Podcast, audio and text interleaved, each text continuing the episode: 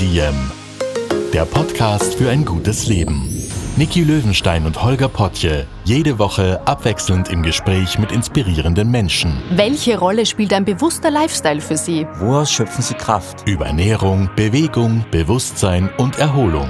Wie finden Sie die richtige Balance im Leben? Woran sind Sie gescheitert? Und wie sind Sie wieder aufgestanden? Wie gelingt Ihnen das? Was für Sie persönlich ein gutes Leben ausmacht. Carpe Diem, der Podcast zum Carpe Diem Magazin. Heute in unserer Weihnachtsfolge mit Ashoka Europachefin Marie Ringler. Bevor es mit dem Podcast losgeht, ein Buchtipp aus dem EcoWing Verlag. Und zwar Alles klar beim Haar von Alice Martin und Lucia Schmidt. Die Dermatologin Alice Martin und die Journalistin Lucia Schmidt setzen sich in diesem Buch mit allen wichtigen Themen rund ums Haar auseinander. Vom Aufbau und Wachstum über die richtige Pflege bis hin zur Ernährung. Sie ergründen die Geheimnisse von schönem Haar und beschreiben wissenschaftlich fundiert, was man gegen Spliss, Haarausfall und Schuppen tun kann. Alles klar beim Haar findest du überall, wo es gute Bücher gibt. Hallo und herzlich willkommen beim Podcast von Carpe Diem. Diesmal direkt aus dem Herzen unseres Wiener Medienhauses. Wir haben in unserem TV-Studio einen kleinen, aber feinen Podcast-Corner eingerichtet. Heute nehmen wir dort eine besondere Folge auf, unsere Weihnachtsfolge. Die ist stets einem Projekt oder einer Person gewidmet, die unsere Welt ein kleines bisschen besser machen kann. Heute haben wir einen Gast, auf den ich mich schon lange freue. Ihr Name ist Marie Ringler. Sie ist Europachefin der Non-Profit-Organisation Ashoka, deren Mission es ist, Menschen zusammenzuführen, die die Welt neu denken. Schön, dass du bei uns bist. Ja, freut mich, dass ich da sein darf. Ich freue mich auch sehr. Und es ist kurz vor Weihnachten. Bist du schon in Weihnachtsstimmung ein bisschen oder ist es dieses Jahr schwierig? Nein, ich bin eigentlich schon ganz gut in Weihnachtsstimmung, vor allem deshalb, weil äh, eine Freundin hat mir vor ein paar Jahren ein total schönes Rezept für einen Punsch geschenkt, der nicht alkoholisch ist, weil ich trinke keinen Alkohol, nur aus Zimt und Nelken und Orangensaft besteht, den man einfach lange kocht. Und den trinke ich jetzt schon seit Wochen und bin schon erstens einmal irrsinnig gut aufgewärmt und ganz freudig. So geht Vorglühen ohne Alkohol, haben wir jetzt gerade gelernt. Das ist sehr lieb. Marie, am Anfang jeder Folge lernen wir unseren Gast ein bisschen näher kennen. Ich habe mir jetzt überlegt, äh, ich mache das jetzt mal mit einer klassischen Was wäre wenn Situation. In deinem speziellen Fall brauche ich dafür ein Alien. Und wir würden das nette kleine Alien, dessen Lebensziel es ist, das Leben auf der Erde zu dokumentieren und das aus irgendeinem Grund einen Narren an dir gefressen hat, dich beschreiben lassen. Ja? Sagen wir mal, es kreist schon so die letzten fünf Jahre in der Umlaufbahn um die Erde herum und hat einen kleinen Feldstecher dabei, mit dem es dich beobachtet. Was könntest du denn alles beschreiben oder wie würdest du dich beschreiben? Also dieser Alien äh, würde wahrscheinlich merken, dass ich sehr gerne reise und wahnsinnig neugierig darauf bin, zu verstehen, wie die Welt funktioniert. Das heißt, wenn ich reise, dann will ich auch immer wissen, wo bin ich da eigentlich und wie leben diese Menschen eigentlich und was beschäftigt sie, was sind ihre Herausforderungen, was können die, was ähm, vielleicht ich nicht kann, was kann man von ihnen lernen. Also das würde der Alien schon mal wissen. Dann ähm, würde der Alien wissen, dass mir Schlaf total wichtig ist. Ähm, also ich versuche immer neun Stunden am Tag zu schlafen. Also ich bin, bin jetzt äh, bin einer von diesen Menschen, die, ähm, die viel Zeit damit verbringen, ihr Gehirn auszuruhen und merke auch, was passiert, wenn ich es nicht mache. Was wird dem Alien noch auffallen? Ähm, dass ich eine wahnsinnig coole 17-jährige Tochter habe und einen tollen Ehemann. Ähm, dass ich gerne Yoga mache und dass ich einen Job habe, den ich sehr liebe, mit dem ich das Gefühl habe, ähm, sehr viel von dem, was ich kann, was ich gelernt habe, was ich weiß, sehr umsetzen zu können und in die Welt tragen zu können. Ich glaube, dem Alien würde auch auffallen, dass du sehr gerne sehr oft mit dem Rad unterwegs bist. Das stimmt, ja. Ich habe in den letzten Jahren meine Liebe zum Winterfahrradfahren entdeckt. Das ist ja ein bisschen ungewöhnlich, weil die meisten Menschen fahren ja gerne, wenn es irgendwie sonnig ist und warm. Aber ich mag das so gerne, wenn einem der kalte Wind ins Gesicht bläst. Gehst du auch joggen in der Kälte? Geht das auch? Oder das? Nein, ich bin überhaupt keine Joggerin. Ah, ja, okay. Hm. Haben wir schon wieder was gelernt? ich würde gern äh, in deine Kindheit am Anfang zurückgehen, weil die uns oftmals Dinge erklärt. Hast du einen emotional aufgeladenen Moment, an den du dich erinnerst, der dir jetzt sofort einfällt aus deiner Kindheit? Es fallen mir ganz viele Momente aus meiner Kindheit ein, aber einer, der vielleicht auch ähm, was mit dem zu tun hat, was ich heute tue, ist, ähm, als ich äh, von der Volksschule ins Gymnasium gekommen bin. Also ich war so neun, zehn. Und äh, festgestellt habe, äh, zu meinem großen Entsetzen, dass diese Schule, in die ich da gehe, diese ganz normale österreichische äh, öffentliche Gymnasium, dass dort doch tatsächlich die Mädchen in einen Werkunterricht gehen, wo sie stricken und Knöpfe annähen und bügeln lernen und die Burschen in einen Werkunterricht gehen, wo sie aus Plastik Labyrinthe bauen und Brücken. Und ich war total, ich war total von den Socken, dass das sein kann, dass ich da jetzt stricken lernen muss und bügeln und nicht Brücken bauen. Und habe dann mit Hilfe meiner Mutter es geschafft, den Schuldirektor umzustimmen.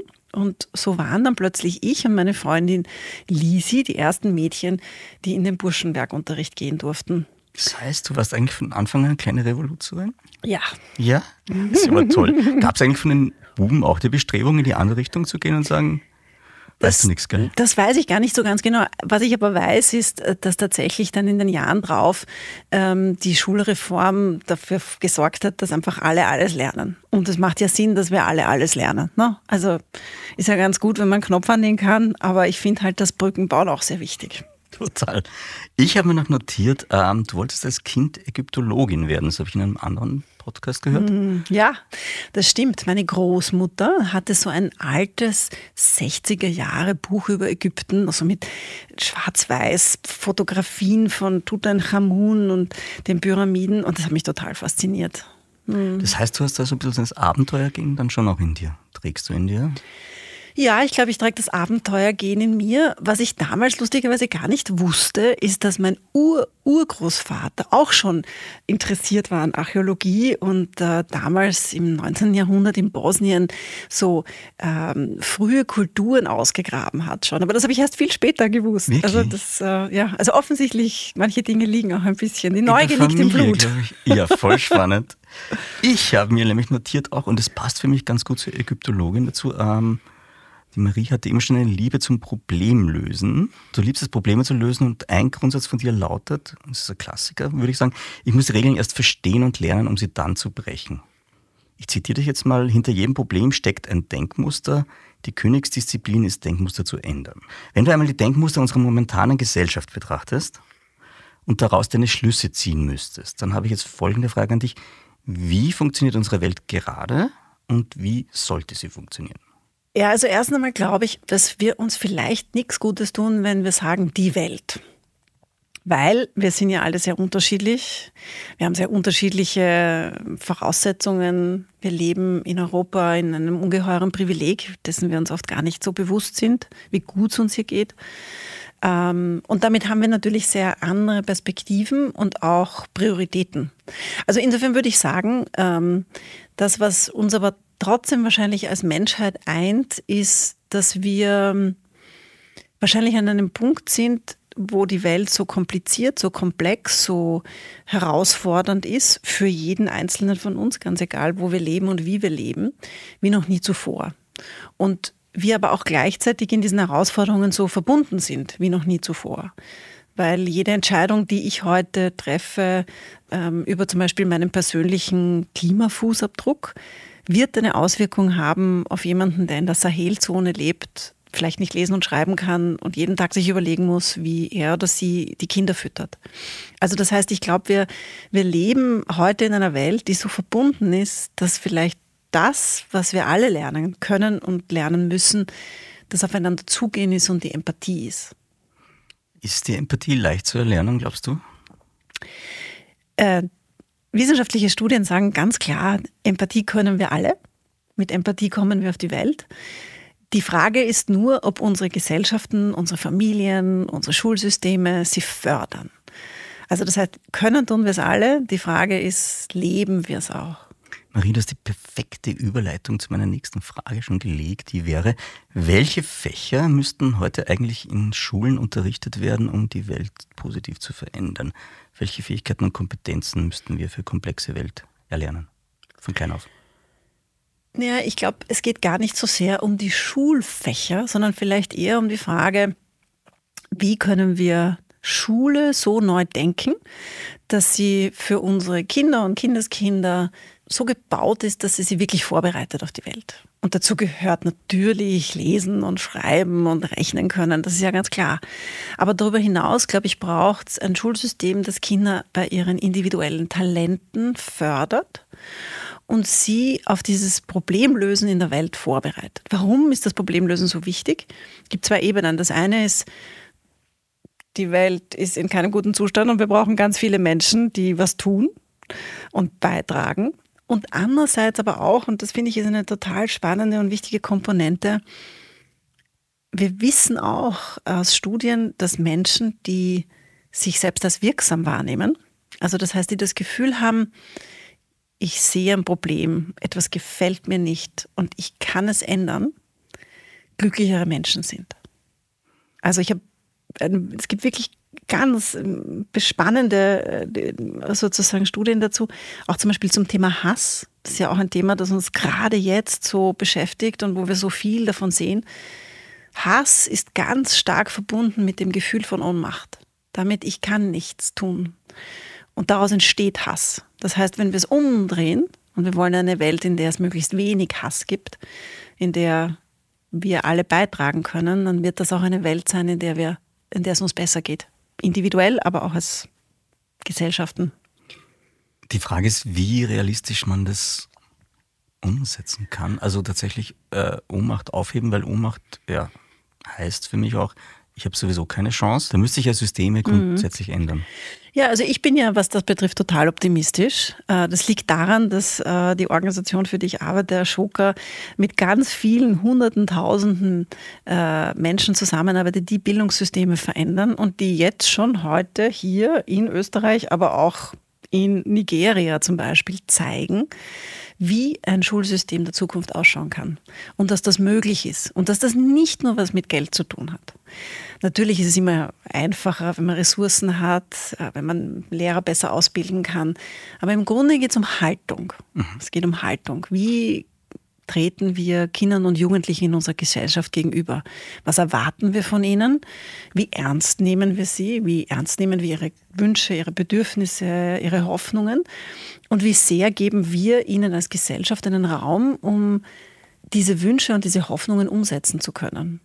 Und hoffentlich auch immer mit diesem Hinweis, dass es nicht nur um einen selber geht, sondern ums große Ganze. Also das heißt nicht nur ums eigene Feuerwehrauto, sondern halt möglicherweise ums Feuerwehrauto für das ganze Dorf. Mhm. Das heißt, was du vorher schon gesagt hast, das ist Stärken, Stärken in Wahrheit. Unsere Schulsysteme sind auch immer sehr oft noch so defizitorientiert, also immer auf die Schwächen draufdrücken, statt dass man sagt, ähm, da bist du gut, das fördern wir jetzt nochmal extra. Das sagen eigentlich ganz viele Leute bei uns im Podcast, finde ich spannend, das ist ein Muster, das immer wieder da ist. Ja. Wie wichtig sind Vorbilder für junge Menschen dann? Weil davon gibt es jetzt nicht mehr ganz so viele, habe ich das Gefühl manchmal. Ja, das weiß ich gar nicht. Also ich glaube, es gibt ganz viele Vorbilder. Äh, ist jemand positiv eigentlich?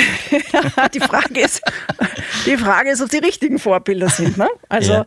ich meine, äh, wenn wir uns anschauen, viele Social-Media-Vorbilder sind ja sehr ungesund für uns, ja? weil sie eine äh, Fiktion von Perfektion uns vortäuschen. Und ähm, viele Leute glauben, so einen knackigen Popo muss man haben, sonst ist man nichts. Ja? Und ich glaube, ähm, wir haben alles immer die Aufgabe, uns die Frage zu stellen, suche ich mir die richtigen Vorbilder gerade aus. Okay, aber da muss man auch einen Fokus darauf hinrichten, glaube ich, ja, weil es ist ja gar nicht so selbstverständlich. Absolut, na total. Ähm, aber um vielleicht auch nochmal zu diesem Bildungsthema ja. zurückzukommen. Ähm, wir, oft, wenn wir Vorbilder sagen, dann denken wir irgendwie an Popstars oder irgendwelche berühmten Menschen. Und eigentlich ist es doch so, ich glaube, das gilt auch für uns alle, wenn wir uns zurückdenken, auch vielleicht in unserer Jugend, dann waren ja oft Vorbilder Menschen ganz in unserer Nähe. Dann waren Vorbilder ja oft Menschen, die, ähm, mit denen wir viel zu tun gehabt haben. Also im Guten wie im Schlechten. Und, äh, und daher glaube ich, ähm, dass Schule und Schulsysteme ähm, vielleicht auch immer wieder sich selbst daran erinnern müssen, dass, dass alles, was wir in diesen Systemen tun, auch als Eltern zum Beispiel, wie wir den Schulsystemen unserer Kinder gegenübertreten, wie wir die Lehrer behandeln, die mit unseren Kindern arbeiten, wie wir ihnen begegnen, wie wertschätzend oder auch nicht wertschätzend. Ähm, das alles macht einen großen Unterschied dafür, wie dann die Dynamik in diesen Gruppen ist, in diesen Schulklassen ist, in diesen Schulen ist. Okay, wenn wir jetzt mal an klassische äh, Jobrollenbilder denken, was sind denn für dich die, die man stärken sollte, sowohl finanziell als auch von dem, dass man sagt, man bringt dem etwas entgegen und sagt, äh, ihr macht einen tollen Job. Was wird denn da zu wenig erwähnt, deiner Meinung nach? Na, du hast vorhin was ganz Interessantes gesagt, ne? dass wir immer so auf die Defizite schauen. Mhm. Also ich kann auch an allen Fingern abzählen, was ich nicht gut kann. Und mir fällt es viel schwerer. Du musst nachher machen, und mir fällt es viel schwerer, mich auch immer wieder daran zu erinnern, was sind eigentlich die Dinge, die ich gut kann mhm. und die ich in die Welt bringen kann. Und ähm, also ich glaube schon, äh, dass, es, dass es schon äh, einfach auch immer wieder darum geht, sich selbst daran zu erinnern, andere mitzunehmen auf diesem Weg, ja? diese, auf diese Stärken zu schauen. Mhm. Mhm. Sich daran zu erinnern. Ich habe mir notiert, und zwar zu deinem ersten Karriereweg, die Hörerinnen und Hörer in Deutschland werden es jetzt nicht wissen, die in Österreich wohl schon. Du warst Politikerin, du warst für die Grünen aktiv, du warst, glaube ich, die jüngste Landtagsabgeordnete. Genau. Ja. ja. Davor gab es viel Engagement schon, auch in, in Sachen Demo-Kultur, Musik kann ich mir auch erinnern. Mhm. Und die hat jetzt einen Non-Profit. Internetprovider, genau, den ja. ersten. Genau. Ja, ja, der erste. Ja, mhm. Seiner Zeit weit voraus. Ja. Ja, ja, ja. Genau. Und dann hat mich interessiert, du hast es, glaube ich, zehn Jahre oder wie lange warst du in der Politik? Mhm. Ja, ja, zehn Jahre lang. Mhm. Und dann gab es ja dieses Zitat von dir, das hat mich fasziniert: Politik ist wie Kaugummi. in die Richtung am Anfang schmeckt er ganz gut, dann wird es ein bisschen zäh und dann verliert es irgendeinen Geschmack. Ich habe da jetzt gleich ein paar Fragen. Weil ich habe das Gefühl, also wenn man sich die Welt anschaut, es entwickelt sich ja alles weiter und schnell weiter. Technologie vor allem auch. Mhm. Ja. Die Politik aber nicht. Ja, das weiß ich jetzt gar nicht so, ob man das sagen kann, ähm, weil eigentlich es schon ähm, viel Veränderung in der Politik gibt. Vielleicht nicht immer die, die wir uns wünschen. Ja. Du schaust jetzt gerade nach oben, das heißt, du bist gerade im Denkmodus drin. Okay, ja. ja, das stimmt, nicht die, die wir uns wünschen, aber ähm, mhm. liegt es möglicherweise auch am, am Denken in, in Legislaturperioden, dass die Politik so ist, wie sie ist? Ich glaube, es natürlich liegt es auch an den Legislaturperioden, aber ich glaube, es liegt vor allem an der Schere im Kopf. Bitte erklären. Also das ist, das gilt ja eigentlich immer. Ja? Ähm, man ist in einem Job, man ist in einem in einer Rolle, ja, die kann bezahlt oder nicht bezahlt sein. Man will in dieser Rolle diese Rolle erfüllen. Das ist ja so ein bisschen die Erwartung, die die Gesellschaft uns mitgibt. Ja? Du hast eine Rolle und in dieser Rolle sei gut. Und oft ist es so, dass wir ähm, missverstehen, was ist die Erwartung an diese Rolle und was wäre das Beste für die Rolle. Und nicht nur für die Rolle, sondern auch für die rundum uns herum.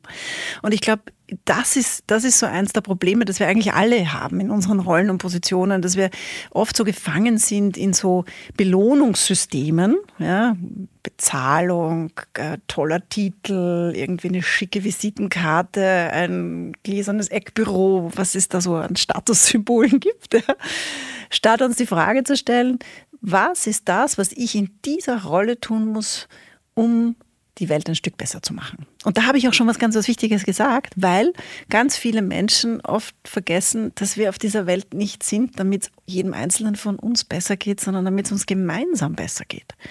Also das heißt, es geht ein Stück weit auch um die Erfolgsdefinition. Und was meine ich damit für Politik? Die Politik hat Belohnungssysteme, die ungesund sind ungesund, weil sehr viel interner Wettbewerb äh, äh, ist, weil natürlich auch mit den anderen Parteien viel Wettbewerb ist. Das hat auch überhaupt nichts zu tun mit Ideologie, sondern so ein Gruppenphänomen. Und das führt ganz oft dazu, dass die Leute sich die Frage stellen, wie gewinne ich diesen internen Wettbewerb oder den Wettbewerb mit den anderen, statt sich die Frage zu stellen, was ist eigentlich richtig für alle anderen rund um mich herum. Und deshalb sagen sie oft Dinge nicht, die sie eigentlich sagen wollen. Deshalb tun sie oft Dinge nicht, weil sie sich fürchten, dass es dann in der Zeitung steht und schlecht behandelt wird, dass sie damit Schlagzeilen machen. Also ich habe für mich in der Politik einen Satz mitgenommen und der war, du musst immer wissen, wann es Zeit ist zu gehen. Und ich glaube, wenn wir uns das alle immer ein Stück vor Augen halten würden, dann wären wir innerlich ein bisschen befreiter von diesen Mechanismen. Dann könnten wir ein bisschen entspannter sagen, ich mache jetzt das, von dem ich glaube, dass es richtig ist, statt das, was andere von mir erwarten in dieser Rolle. Okay, aber warum gehen jetzt Menschen ursprünglich in die Politik, deiner Meinung nach? Ist es, weil sie was verändern wollen oder ist es schon angenehm und wenn man jetzt in der richtigen Position ist, bekommt man auch eigentlich sehr gut bezahlt und man hat Macht? Bei dem Machtthema sind wir immer. Ja, also ich habe eigentlich keinen einzigen Politiker in meiner aktiven Phase kennengelernt, der oder die nicht ursprünglich was verändern wollte. Das muss man wirklich sagen. Ja. Ähm, aber dann schleichen sich halt diese Mechanismen ein. Ja, und dann wird es irgendwie bequem und dann werden diese Machtspiele lustig. Und im Übrigen, Macht ist ja so eine Sache. Ja. Ähm, es gibt sehr, sehr wenige Menschen, die in der Politik wirklich Macht haben. Die meisten Menschen glauben nur, dass sie sie haben und mögen sie sehr gern. Mhm. Klingt spannend. Ich habe mir jetzt nur äh, als Zitat noch rausgeschrieben, Nietzsche, äh, wenn man zu lange in den Abgrund runterschaut, schaut der durch einen wieder rauf. Es, hängt das auch damit zusammen, zu lange eine Sache anzuhängen und die verändert dich dann in, in irgendetwas anderes? Du musst jetzt aber auch nicht darauf antworten. Nein, ich glaube schon, dass ich glaube, dass ich glaube, dass wir uns alle bewusst sein müssen, und das hat mit Politik gar nichts zu tun, sondern mit wem wir uns umgeben, in welchem Kontext wir arbeiten oder viel Zeit verbringen, das verändert uns. Mhm. Ja, und das hat manchmal tut uns das gut und manchmal tut uns nicht gut. Und unsere Aufgabe als reife Persönlichkeiten ist es zu erkennen, wann tut es uns nicht mehr gut. Das heißt, Einlernen ist vielleicht, sich mit Leuten zu umgeben, die einem gut tun und darauf bewusster zu achten? Ja. Dankeschön. Kann ich sehr empfehlen. ich habe zum Abschluss für unser äh, Politikkapitel jetzt noch, ähm, das, das, das, ist mir über den Weg gelaufen bei der Recherche. Ich fand es wahnsinnig entzückend, einen Fitnessparcours für Pharaonen. Den gab es damals, den Set, Set glaube ich, war der Set-Test, äh, wo dann, glaube ich, so spätestens alle die dritte Legislaturperiode oder alle 20 bis 30 Jahre überprüft wurde, ob die auch körperlich noch fit genug sind, um den Job zu machen. Ja, ich glaube, ähm, äh, Mao ist ja auch immer durch den gelben Fluss geschwommen, um zu zeigen, dass er noch fit ist. Mhm. Und Putin, glaube ich, geht Eis schwimmen. Stimmt. Ähm, also sagen wir mal so. also autoritäre Regimes haben offensichtlich, und auch das pharaonische Regime war nicht demokratisch, ähm, so einen Hang dazu zu überprüfen oder zumindest eine Performance daraus zu machen, zu überprüfen, ob, ob ihre Anführer noch bei Sinnen sind. Ich bin mir nicht ganz sicher, ob die Tests wirklich so valide sind, muss ich jetzt ehrlich sagen. Aber natürlich, diese Frage, ja, wie lange mache ich etwas und warum mache ich es und mache ich es schon zu lange und, und hänge ich vielleicht eben in diesen, in diesen Selbstbeschränkungsmechanismen, in diesen Pseudo-Machtmechanismen drinnen, das ist natürlich total wichtig. Ja? Also ich glaube, es braucht diese innere Unabhängigkeit, zu sagen, ich weiß jeden Tag, warum ich das mache. Du bist jetzt Expertin in Sachen Loslassen und, und, und neu was anfangen. Gibt es da vielleicht so einen in Wien würde man sagen Einserschmäh, also irgendeinen, den kleinen Step, der es einem leichter macht oder so die Grundessenz von dem, wie man das macht? Loslassen können? Nicht Sessel kleben? Ja. Oder ist das einfach eine Typ-Mensch-Frage? Ich glaube, bei dir ist es ein bisschen. Naja, ich weiß es nicht. Ähm, ähm, ich glaube schon, ich glaube, es geht um diese, es geht um Reflexion. Mhm. Also es geht darum, sich immer wieder auch einfach zu hinterfragen und zu sagen, bin ich jetzt noch am richtigen Platz? ist das, was ich mache, noch das Richtige? Ich mache jetzt Ashoka zum Beispiel schon viel länger als die Politik und ich frage mich auch jeden Tag, ist das das Richtige? Sollte ich das wirklich weitermachen? Besonders wenn ich mich über was ärgere, was natürlich auch vorkommt. Und bisher kann ich mir die Frage einfach mit Ja beantworten. Aber, Aber ich finde, so sich diese Frage mhm. zu stellen, ist total wichtig. Hm. Total essentiell. Und wie oft stellst du dir die? Ist das wirklich so ja, ich stelle mir die schon wirklich zwei, dreimal die Woche, sicher. Ah ja, okay. Mhm, ja. Das ist jetzt aber nichts Bewusstes, sondern das, ich glaube, das ist auch so was, vielleicht auch ein Stück Eingeübtes. Ja? Es gibt ja so Dinge, wenn man sie oft macht, dann werden sie so eingeübt und dann, ja. Hm. Was die Marie super eingeübt hat, ist meine Übergänge aufzulegen. Wir sind nämlich jetzt bei, bei deinem Projekt schon Ashoka. Magst du mal kurz Ashoka erklären? Ich glaube, es ist ein globales Non-Profit-Organisationsding, Ashoka, ja, das kann man so sagen. Und die Kernaufgabe, habe ich mir rausgeschrieben, ist, Sozialunternehmer und Unternehmerinnen zu finden und zu unterstützen. Die sind dann die sogenannten Ashoka Fellows. Genau, und mit denen, die fördert man dann, ja. Aber es ist viel mehr wahrscheinlich. Mm. Mach du das mal kurz. ich finde, du hast das schon ganz gut zusammengefasst, ja. Ja, Schoka ist äh, eine Organisation, die schon vor über 40 Jahren gegründet worden ist, mit dem Ziel, Menschen, die mit unternehmerischer Haltung die Welt äh, besser machen, zusammenzubringen. Und warum ist das wichtig? Weil Leute, die sich selbst als Problemlöserinnen und Problemlöser wahrnehmen und wirklich was tun, ähm, von denen gibt es ja immer schon viele. Das ist keine neue Erfindung. Ja? Also ich bringe auch gern das Beispiel einer Maria Montessori zum Beispiel, die vor über 140 Jahren unser Bildungssystem total auf den Kopf gestellt hat und bis heute nachwirkt. Ähm, das sind also Menschen, die ein Problem sehen und sich dann eine Lösung überlegen, die wirklich an die Wurzel des Problems geht. Und diese Menschen, wenn die das machen, sind oft sehr einsam. Weil es ist ja nicht so ganz einfach, ja, die Welt besser zu machen. Das ist ganz schön anstrengend und deshalb braucht es Menschen, die ähm, rundherum sind und die einen unterstützen. Und das macht Schoker. Wir finden diese Leute, wir wählen sie in einem sehr herausfordernden Auswahlprozess aus, wir machen sie zu Ashoka Fellows, so nennen wir sie dann, und dann unterstützen wir sie finanziell, damit sie das, was sie tun, in die ganze Welt tragen können. Eine Frage, gibt es bei den Menschen, haben die etwas gemeinsam? Gibt es da so ein Muster in ihnen drinnen, wo man schon früh merkt, das könnte ein Ashoka Fellow sein, weil ja, das, das gibt's. Ja. Ähm, das ist, äh, ich hab, bin selbst in diesen Auswahlprozess auf der ganzen Welt involviert und war schon in Nigeria und Indonesien und in Argentinien und in Nordamerika, um, um mitzuhelfen, diese Leute zu identifizieren und auszuwählen. Und die sind ganz, ganz unterschiedlich. Aber äh, es gibt ein paar Dinge, die sie vereint, nämlich, dass sie ähm, auf ihre ganz eigene Weise ähm, beschlossen haben, das mache ich jetzt. Die auf ihre Weise beschlossen haben, das lasse ich jetzt nicht los. Und ähm, die das mit großer Kreativität tun. Also ich gebe ein paar Beispiele, damit man sich vielleicht was vorstellen kann. Ähm, einer unserer Ashoka Fellows ist Bart Wädchens, der schon als kleiner Bub Ratten immer geliebt hat. Gute Einleitung schon mal, ich bin gehuckt. genau, also wie so Ratten. Ja. Und ähm, dann hat er als Studierender, als Student festgestellt, es gibt ein irrsinniges Problem auf dieser Welt, das ganz oft übersehen wird, nämlich das Problem der Landminen. Und Landminen haben zwei Seiten. Das eine ist, dass sie Menschen, wenn sie draufsteigen, töten. Und tatsächlich sterben im Jahr zwischen 10.000 und 20.000 Menschen, weil sie auf irgendeiner alten Landmine stehen. Aber nicht nur das, sondern es führt auch dazu, dass ganze Landstriche nicht mehr benutzt werden können, zum Beispiel für landwirtschaftliche Produktion. Das heißt, in vielen äh, Kontexten nach kriegerischen Auseinandersetzungen, nach Bürgerkriegen, ähm, oft ganze Landstriche, die davor genutzt worden sind, um Karotten anzubauen oder Weizen anzubauen, nicht mehr verwendet werden können. Und hat sich überlegt, okay, wenn dieses Landminenproblem so groß ist, was können wir tun? Und hat eine ganz ungewöhnliche und sehr kreative Lösung entwickelt, nämlich Ratten, die einen sehr guten Geruchssinn haben, zu trainieren, um diese Landminen aufzuspüren. Und äh, er arbeitet da mit afrikanischen Wanderratten. Die sind ganz entzückend und süß. Ich habe schon auf einem, eine auf mir sitzen gehabt, sind wirklich äh, ganz nett. Und die kann man, die sind sehr klug, die kann man trainieren, dieses, diesen Sprengstoff zu riechen.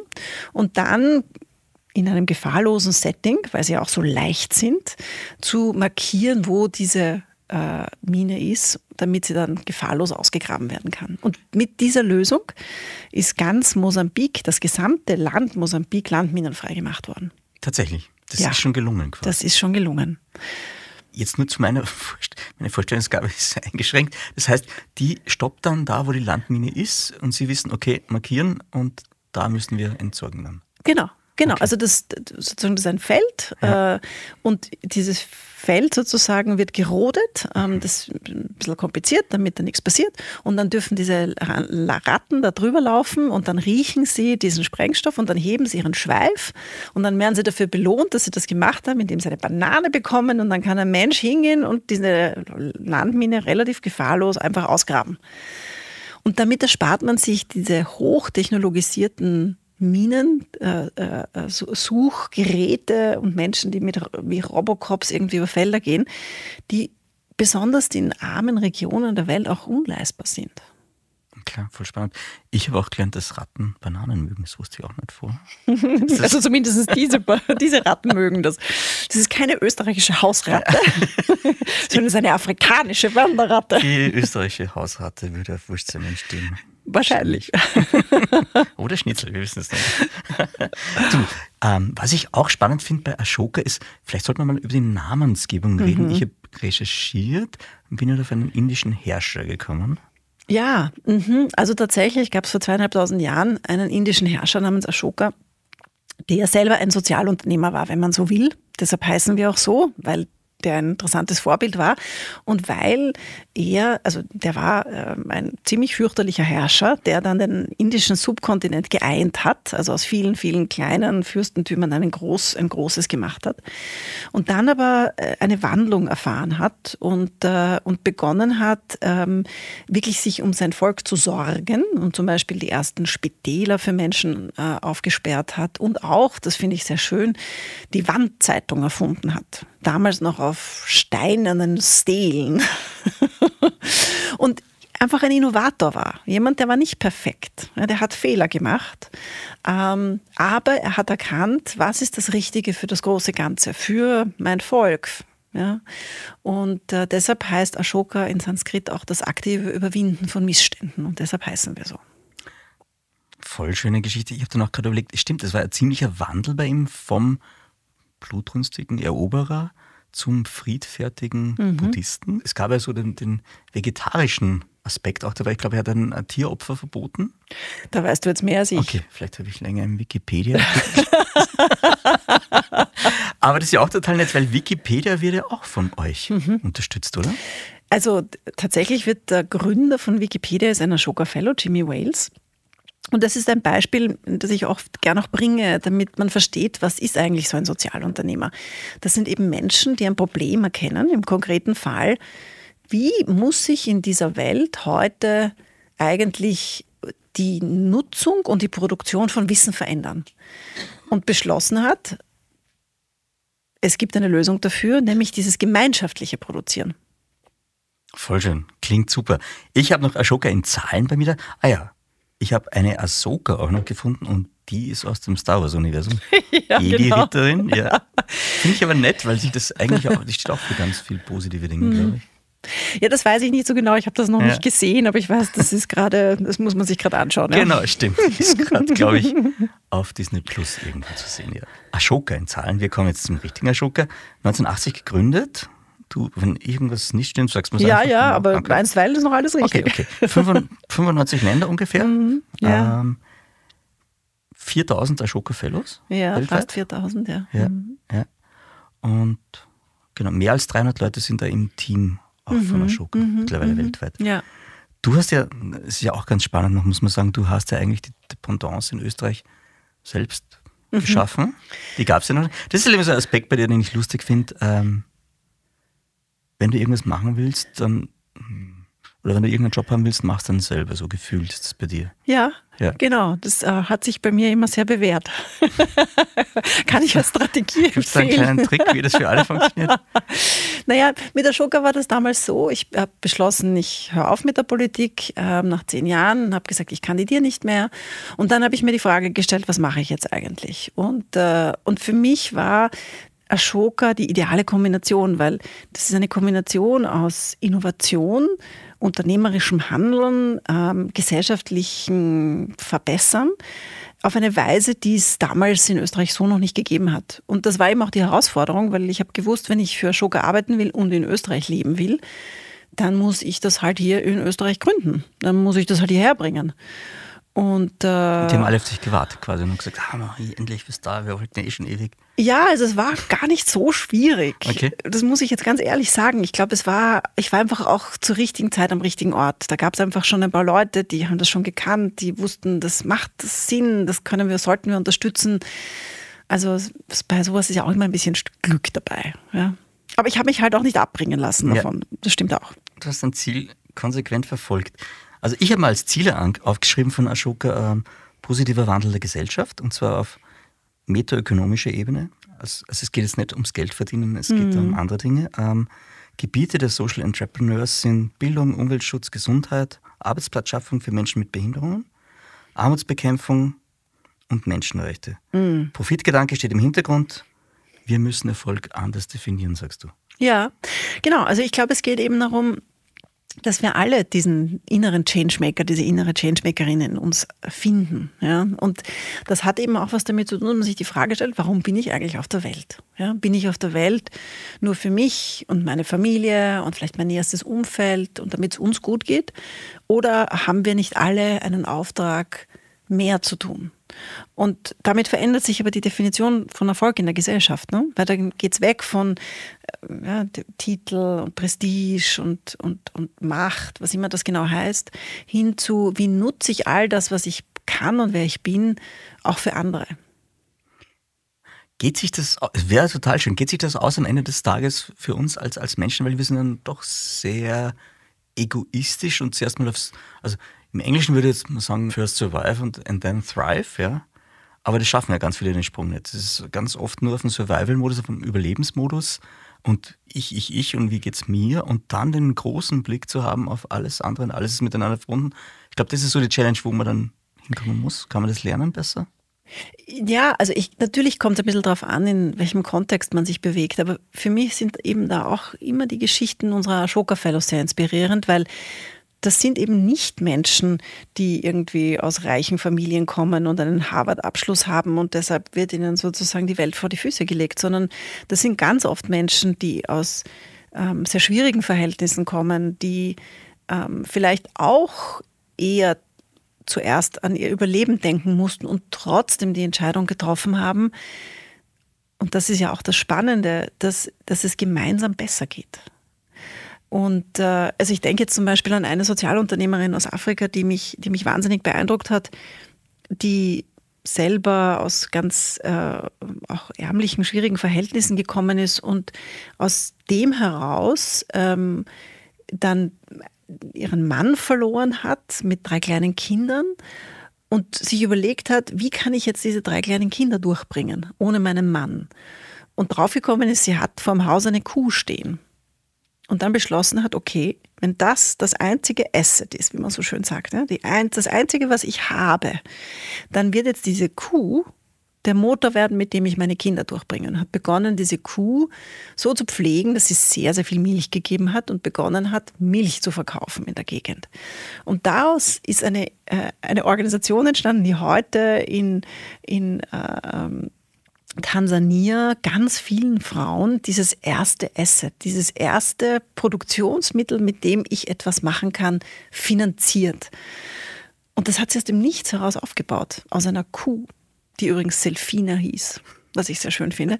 Und Selfina, diese Kuh, ist sozusagen ein Symbol dafür, dass wir alle immer ein Stück Ressource haben.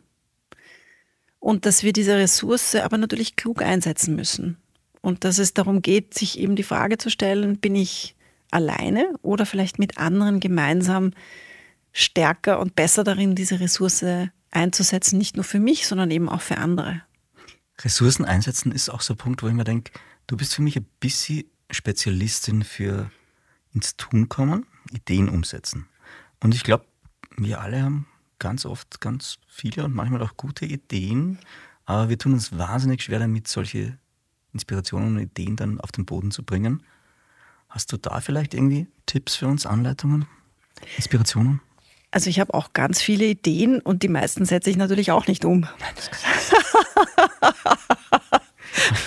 Zeit zurückdrehen, Marie, und wie setzt du alle deine Ideen um? Nein, aber ich, ich, also was ich schon gelernt habe, ist, dass man es halt einfach manchmal ausprobieren muss. Und dass man es einfach mal tun muss, um dann zu merken, ob die Idee eigentlich wirklich gut ist. Und ja, und, und dann auch zu scheitern. Ja, das gehört natürlich auch dazu, ja, was auszuprobieren und das funktioniert nicht. Ähm, und ich glaube, das Einzige, ähm, was das bedarf, ist ein Stückerl Mut. Ist ein bisschen, ich mache heute einen Schritt aus meiner Komfortzone raus. Heute mache ich es ein bisschen anders als gestern. Okay, aber das heißt, für dich hängt es direkt zusammen, aus der Komfortzone raus heißt etwas anders machen, heißt mutig sein. Aber kann man sowas wie mutig sein lernen? Weil du, du hast es schon vorgelebt, weil du hast eben unter Anführungszeichen einen sicheren Posten in der Politik aufgegeben oder einen angenehmen zumindest. Hast dann ganz was Neues probiert, ohne noch was zu haben, wenn ich es richtig recherchiert mhm. habe. Ist es dann so ein bisschen Vertrauen in sich selbst oder ins Universum oder, oder ist es eine Typ-Mensch-Frage? Weil so viele Leute gehen es nicht an. So viele Leute denken sich jeden Morgen, okay, jetzt mache ich Bewegung und dann mache ich Yoga und Ding und da, da, da und das, das Fitnesscenter und nach zwei Monaten ist das wieder vorbei. Ich glaube, das sind zwei verschiedene ja. Dinge. Ne? Oder drei. also ähm, was Gutes für sich selbst machen, glaube ich, ist was anderes als aus der eigenen Komfortzone rausgehen. Gebe ich dir recht? Total, ja. Ähm, und aus der Komfortzone rausgehen heißt ja, sich die Frage zu stellen, wenn ich weiß, dass ich mein Leben morgen gerne ein Stück anders hätte, was kann ich dann heute dafür tun?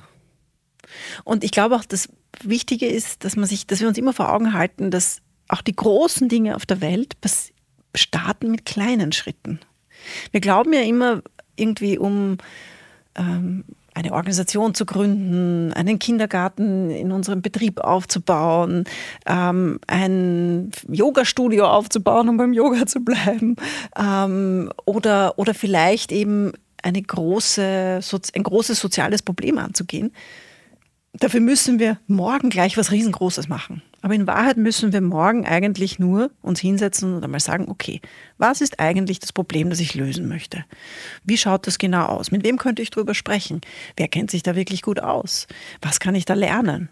Um dann wirklich auf diesem Verständnis aufbauend zu sagen, okay, und was ist jetzt eine Lösung? Wer sind Menschen, die das mit mir gemeinsam machen könnten? Wen könnte ich auf den Weg mitnehmen? Wer könnte uns einen Raum borgen? Wer könnte uns vielleicht ein Geld geben? Wer könnte uns unterstützen? Es sind viele kleine Schritte. Ashoka ist die Antwort darauf, glaube ich, oder eine für viele Möglichkeiten. Wir sind schon total fortgeschritten, leider wieder. Ich will jetzt gerne noch zu einem Themenpunkt kommen. Du hast auch wieder ganz kurz angesprochen schon, der dir aber wichtig geworden ist, wenn ich es richtig verstanden habe, während der Corona-Jahre. Und zwar Yoga. Also du, mhm. Nicht nur Yoga, ich glaube, ich weiß nicht, meditierst du dann auch? Mhm. Oder ist es, ja, mhm. genau. Also das, die Mischung aus Bewegung und Mindset, ein bisschen mhm. entspannen. Ich, wir hatten jetzt vor kurzem einen Neurologen zu Gast, Markus Teuber, der total toll war, und der hat eben auch gesagt, so leichte körperliche Bewegung und Meditation lässt Körper und Geist regenerieren. Mhm. Ich glaube, dem würdest du zustimmen, wenn ich es richtig verstanden habe. Ja, dem würde ich total zustimmen. Ähm, und also ich glaube tatsächlich, dass ich auch die Herausforderungen, ähm, der, der, vor allem der Früh, der ersten zwei Jahre Corona, auch mit viel Verantwortung für viele Mitarbeiterinnen und Mitarbeiter, für eine große Organisation, für das Wohlergehen unserer Ashoka Fellows, glaube ich, nur deshalb so gut hingebracht habe, weil ich eben immer wieder jeden Tag sehr bewusst mich aus dem Alltag rausgenommen habe, eben durch Bewegung, durch Yoga und, ähm, und in den letzten, im, im letzten Jahr auch durch Meditation. Und das hat mich sehr, hat mich irgendwie glücklicher gemacht.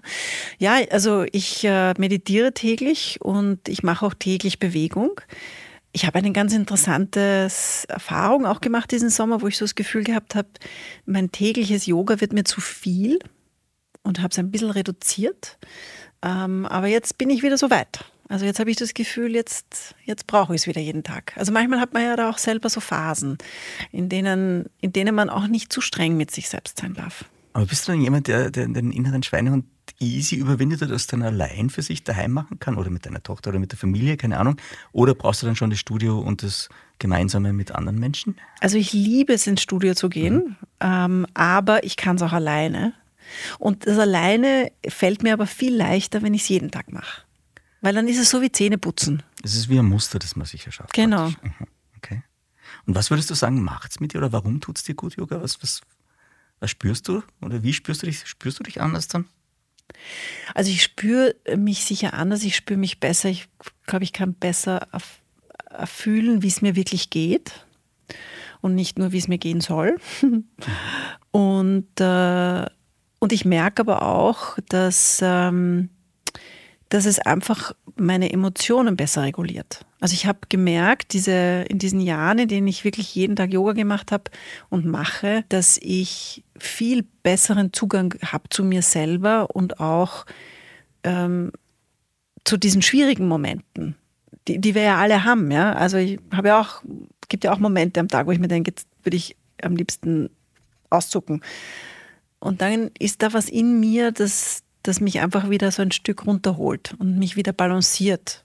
Und das ist das, was so schön dran ist. Ich glaube, das war auch schon ein Punkt, den du vorher mit angesprochen hast mit den, äh, mit den Gefühlen wie Ohnmacht und Hass hm. und das Thema Emotionen regulieren, das du jetzt nochmal hm. angesprochen hast. Das gelingt dir dann tatsächlich. Also kannst du nochmal ganz kurz für uns erklären, wie das, was das, ich weiß, du hast dann kluges Buch dazu gelesen. Ja.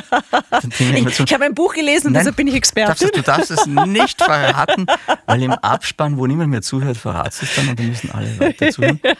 Aber tatsächlich so, dass Emotionen, mhm. dass da ganz viel mitspielt mhm. und wie man mit ja. Emotionen umgehen ja. kann. Ja, dieses Buch, äh, das ich jetzt nicht erwähnen darf, das, das Name wir nicht nennen wollen.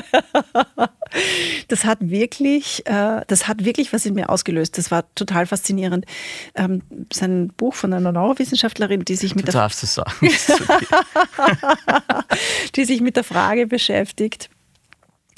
Ähm, wie entstehen eigentlich Emotionen? Und, äh, und, und was die neue Forschung zeigt, ist, dass Emotionen ganz stark verbunden sind mit den Vorgängen in unserem Körper, die total unbewusst sind, also der sogenannten Introspektion, also der, der Magen, der gurgelt oder irgendwie die Schulter, die zieht oder die Verspannung im Hals ähm, und mit unseren früheren Erfahrungen. Und das in, um, um diese, um in Balance zu kommen, wir lernen müssen, unser Körperbudget ähm, gut auszubalancieren. Also das ist ein bisschen so wie unser Haushaltsbudget, unser Körperbudget äh, gut zu balancieren zwischen den Bedürfnissen, die dieser Körper hat, den Herausforderungen, die wir haben, den Erfahrungen und dass dazu eben körperliche Betätigung, ich nenne es jetzt gar nicht Sport, äh, besonders wichtig ist. Und ähm, und das habe ich, das hat bei mir so Klick gemacht plötzlich, weil ich war, ich war nie ein sehr sportlicher Mensch. Ich bin heute auch kein sehr sportlicher Mensch. Ja. Ähm, zu sagen, okay, da möchte ich aber jetzt gerne wissen, was das wirklich macht. Und, äh, und das war der Zeitpunkt, wo ich gesagt habe, okay, jetzt jeden Tag und mal schauen, was passiert. Und es war einfach ein Gamechanger. Und ich mache jetzt nicht stundenlang Yoga, ja. Ich, also täglich Yoga heißt auch einfach mal fünf Minuten. Es geht um die Regelmäßigkeit. Ja, weil der Körper sich nämlich dann auch an daran erinnert, wie gut es einem tut. Stichwort Body Memory. Mhm. Mhm. Sehr schön. Es wäre schon ein super Schlusswort, aber wir haben noch die Fragen, die das Leben stellt an dich. Und bevor wir zu denen kommen, wollen wir uns nochmal um das Wohlergehen unserer Ashoka Fellows kümmern. Mhm. Wenn man euch jetzt unterstützen will mhm. ja, und die ja. Organisation unterstützen will, wie macht man das am besten? Auf welche Art und Weise geht das? Naja, also auf unserer Webseite www.ashoka.org, das wird sicher auch in den Shownotes dann sein. Für oder? alle Wiener Org ist nicht mit OAG geschrieben, sondern mit ORG am Schluss. Also auf www.ashoka.org ähm, kann man sich einfach nochmal mehr informieren, ähm, noch mehr Beispiele lesen von tollen Ashoka Fellows, auch in Österreich und Deutschland, die in allen möglichen Themenfeldern arbeiten, von frühkindlicher Erziehung über Armutsbekämpfung bis hin zu Menschenrechten. Und die kann man unterstützen.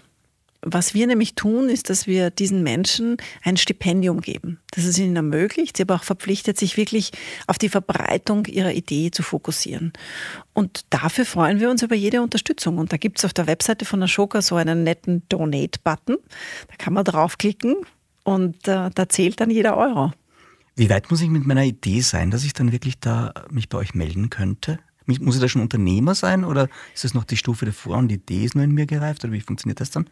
Also wir haben unterschiedliche Programme. Uh, um Ashoka Fellow zu werden, muss man schon recht weit sein mit der eigenen Lösung und Idee. Da reicht die Idee alleine nicht mehr. Da muss man schon zeigen können, dass es wirklich funktionieren kann, dass es schon Wirksamkeit gibt. Ähm, aber wir haben auch andere Programme und, und auf unseren Webseiten kann man auch ganz viele, zum Beispiel auch Kurse machen. Es gibt zum Beispiel auch einen Kurs, den wir mit dem Red Bull Medienhaus vor ein paar Jahren gemacht haben zum Thema Systems Change. Also wie kann man eigentlich Gesellschaft großflächig verändern? Äh, und da gibt es einen Einsteigerkurs und den kann man sich anschauen. Das ist ein idealer Zeitpunkt während der Ferien äh, und Weihnachtstage, um die eigenen Ideen vielleicht nochmal mehr in die Umsetzung zu bringen.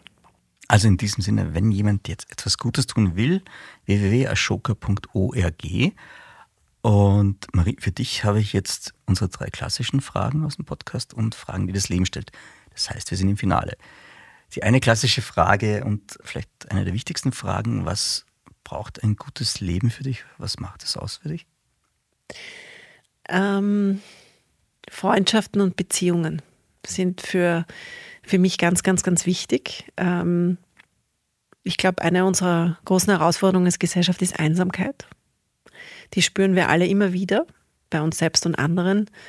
Und äh, dieses In Beziehung sein mit Menschen, die man liebt, die man schätzt, die man mag, die einen so akzeptieren, wie man ist, das ist das Allerwichtigste. Ich finde es total faszinierend. Es gibt, glaube ich, in, in England ein Ministerium für Einsamkeit, mm, weil das ja. schon so ein Riesenthema ist. Ist in den Weihnachtsfeiertagen wahrscheinlich auch nochmal für viele ja. Leute schwierig. Ja. Und vielleicht dazu, also ich glaube, gerade für jene, die jetzt zuhören und das vielleicht in sich spüren, es gibt immer einen Nachbarn, der sich auch darüber freut, wenn man anklopft.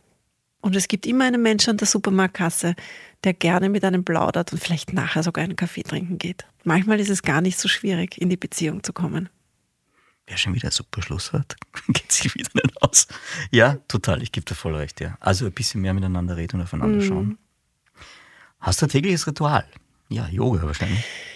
Ja, Yoga und Meditieren. Mhm. Mhm. Meditieren dann auch so kurz eigentlich oder ist das dann Nein, das mache ich, das versuche ich schnell ja. länger zu machen, ja. Mhm, dann mache ich 20 Minuten. Okay. Gibt es ein Sprichwort oder Zitat, das dich schon länger begleitet, dich prägt? Uh, da bin ich leider total schlecht. Ich kann mir auch keine Gedichte merken. Da kann ich jetzt äh, leider das, äh, ja. Hast du vielleicht einen Witz, den du gemerkt hast? Auch nicht. Nein. das ist echt nicht meine Stärke. Okay. Dann kommen wir doch direkt zu den Fragen, die das Leben stellt. Das ist jetzt Kaffee oder Tee? Kaffee.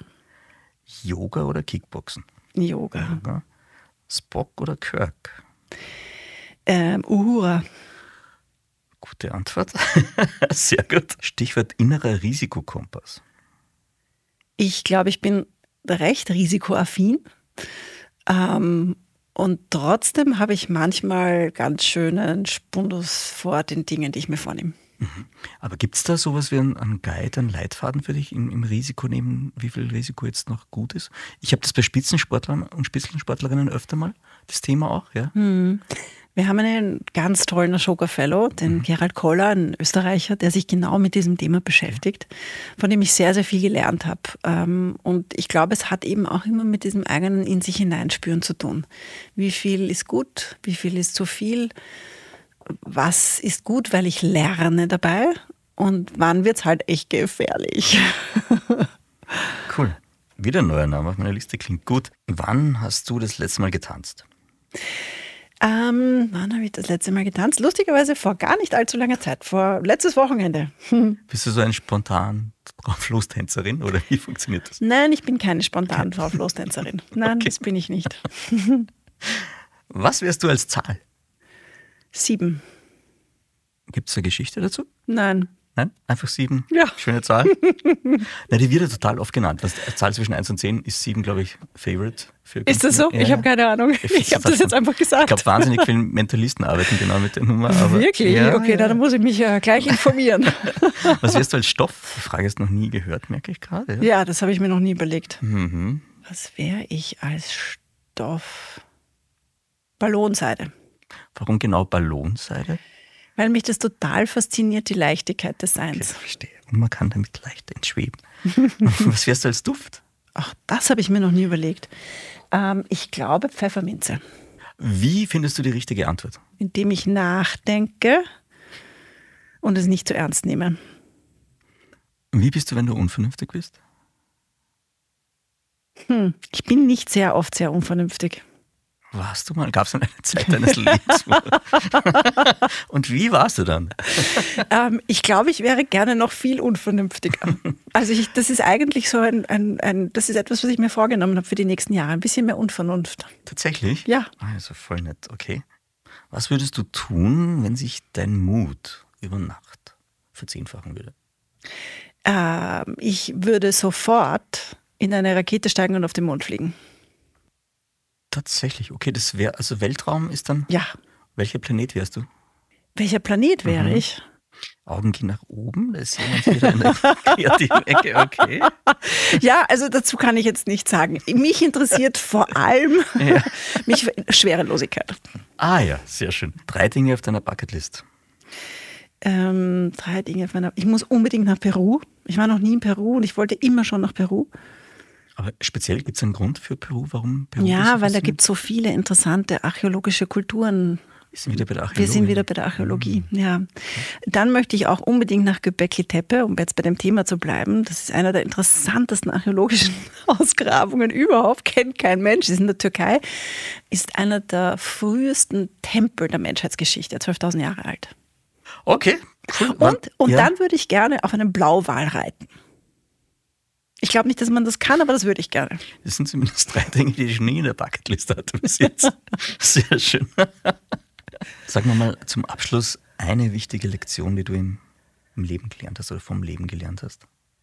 Lachen hilft immer. In diesem Sinne, jetzt entlasse ich dich tatsächlich. Vielen Dank für deine Zeit und frohe Weihnachten an alle. Ja, Happy Holidays.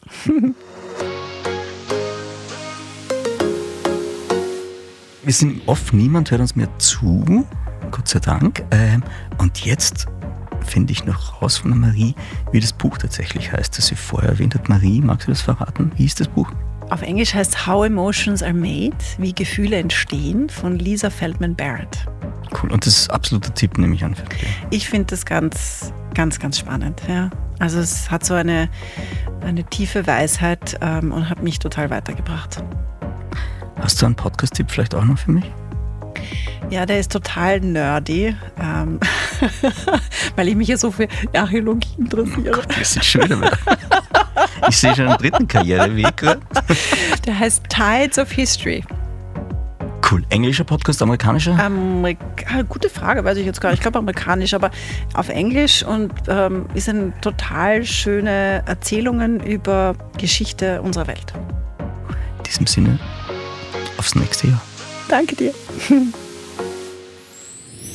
Mehr von Carpe Diem gibt es auf Soundcloud, Apple Podcasts, Google Play und Spotify. Jetzt abonnieren und liken. Wir freuen uns über eure Kommentare und sind direkt über podcast.carpediem.live erreichbar. Das Carpe Diem Magazin erscheint alle zwei Monate.